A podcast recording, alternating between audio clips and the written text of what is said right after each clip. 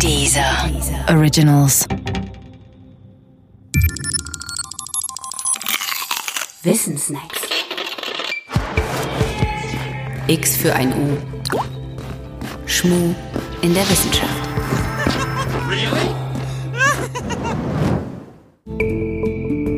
Kalte Fusion.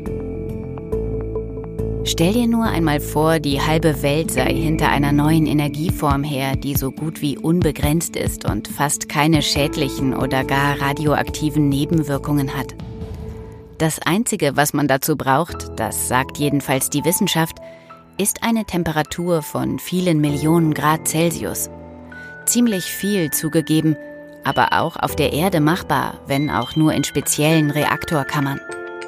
Stell dir jetzt noch vor, die halbe Physik forsche schon seit 50 Jahren an dem Projekt, allerdings ohne merkliche Fortschritte. Doch dann kommst du. Du revolutionierst die Wissenschaft und löst mit einem Schlag die Energieprobleme der Menschheit. Und zwar nicht in einem Versuchsreaktor, sondern in deinem Wohnzimmer. Du bist auch noch nicht mal Physiker, sondern Chemikerin und entdeckst die Problemlösung bei einer eher stinknormalen Elektrolyse. Und überhaupt, du brauchst dafür auch keine Temperatur von vielen Millionen Grad, sondern dir gelingt das Ganze bei Zimmertemperatur wohlgemerkt. Was meinst du? Würde deine Entdeckung nicht den halben Erdball in Aufregung versetzen?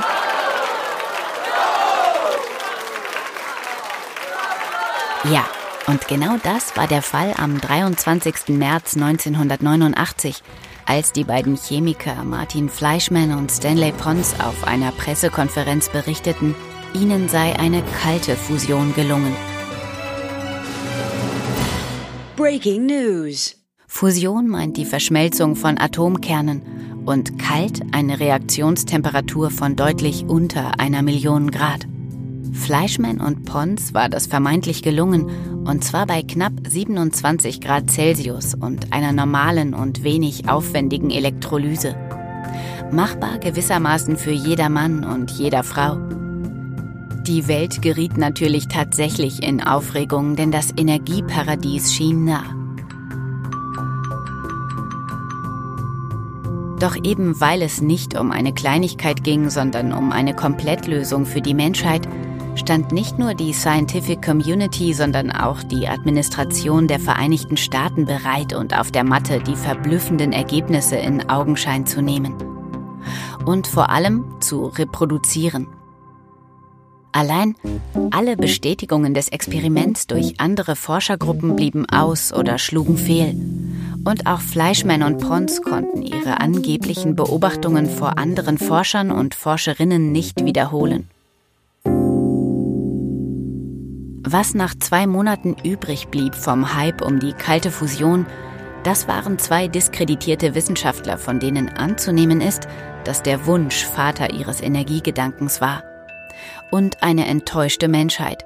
Immerhin aber wurde durch die beiden wieder mehr Interesse auf die Forschung an der kalten Fusion gelenkt. Denn dass die kalte Fusion unmöglich ist, dafür gibt es keinen Beweis. Leider ist sie aber bis heute auch noch niemandem gelungen. Und zu rechnen ist damit auch nicht.